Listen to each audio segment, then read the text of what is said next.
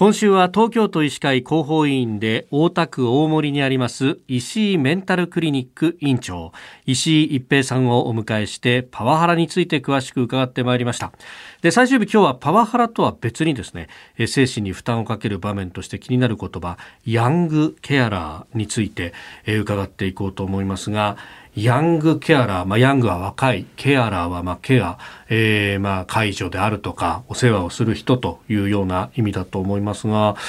具体的にはどういうことがあって、どのぐらいの数いると思われますか、ヤングケアラーっていう言葉の正確な定義っていうのはないんですけども、一般的には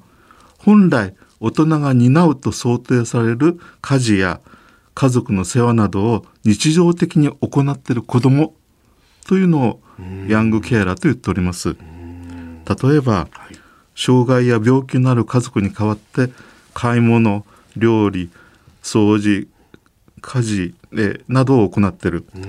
また家族の代わりに幼い兄弟、また障害や病気のある兄弟の世話をしたり、見守りをしたりしている。また家計を支えるために労働をして障害や病気のある家族を助けてる。またアルコール薬物ギャンブルなど問題を抱える家族にいろいろ対応をしてる、同じようにがん、難病精神疾患など慢性の病気の家族の看病をしてる、また最近は、えーと日本語が第一言語ではない家族また言葉が発しられないまた聞かれないような障害のあるご家族のために通訳をするなどをなさってらっしゃいます。でどのぐらいかって言いますと、はい、中学校とか高校の学校単位であのそういう生徒さんがいるかっていう学校に質問すると、はい、半数ぐらいの学校ではいるってまあその表向き見えるものはそういうふうに言われております。また生徒自身に聞きますと、はい、67%の方が自分はそういうことやってるんだというふうに答えてらっしゃってそういう方々お子さんたちは1日に4時間程度そういうふうな介護ケアをする時間を使ってると言っております。1日4時間、はい、これだから相談しようにも相談する相手がもうそもそも考えつかないっていう子もいたりするわけですか？ね、ご本人が考えつかないだけじゃなくてですね、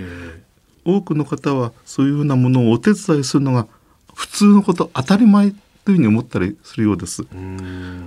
まあえーと、ご自分で自分がやってらっしゃるそのケア、はい、そういう家庭の事情を他の方に言ってしまうっていうことが恥ずかしいんじゃないか言っちゃいけないんじゃないかというふうに思うこともあります。でもそういう方々本当に困ってらっしゃる。じゃあどうしたらいいかご自分の状態を必ず聞いてくれる方、また対応少しお手伝いしている方結構います。学校の先生とかスクールカウンセラーとかご親戚とまたお友達まあえー、医者などもお手伝いすることは十分できます、まあ、はい、自治体の職員などもお手伝いすることはありますんで、うんうんうん、まあ、ご自分が信頼できるなと思う方にもどんどんどんどんご相談なさった方がいいだろうなと思います。いろんな施策とか手段があると思います。自分が思うよりも手を挙げるといろんな人がこう見てくれたり手伝ってくれたりとかっていうのが、まあ、実は社会の中にはそういうこう助けるシステムがあるんだけどそこにたどり着かないっていう子が結構いたりするんですかね。その通りだと思います。いろんな制度がございます。介護保険とか、いろんな、えー、総合支援法とか、いろんなござ制度がございます。ぜひともご利用なさるといいと思います。改めて、まあ、ヤングケアラーになっているお子さん、えー、聞いてらっしゃる方もいるかもしれません。メッセージお願いします。はい。のすごくご自分が守らなくちゃいけないと思ってらっしゃるかも分かりませんけどご自分ができることは限りがございますいろんな制度とか人とかお手伝いするものがいっぱいございますんで遠慮なくご相談なさるといいと思います。恥ずかしいことではないです。うん。周りや社会やこの国は見捨てたりはしない、まあ、そうですね。うん。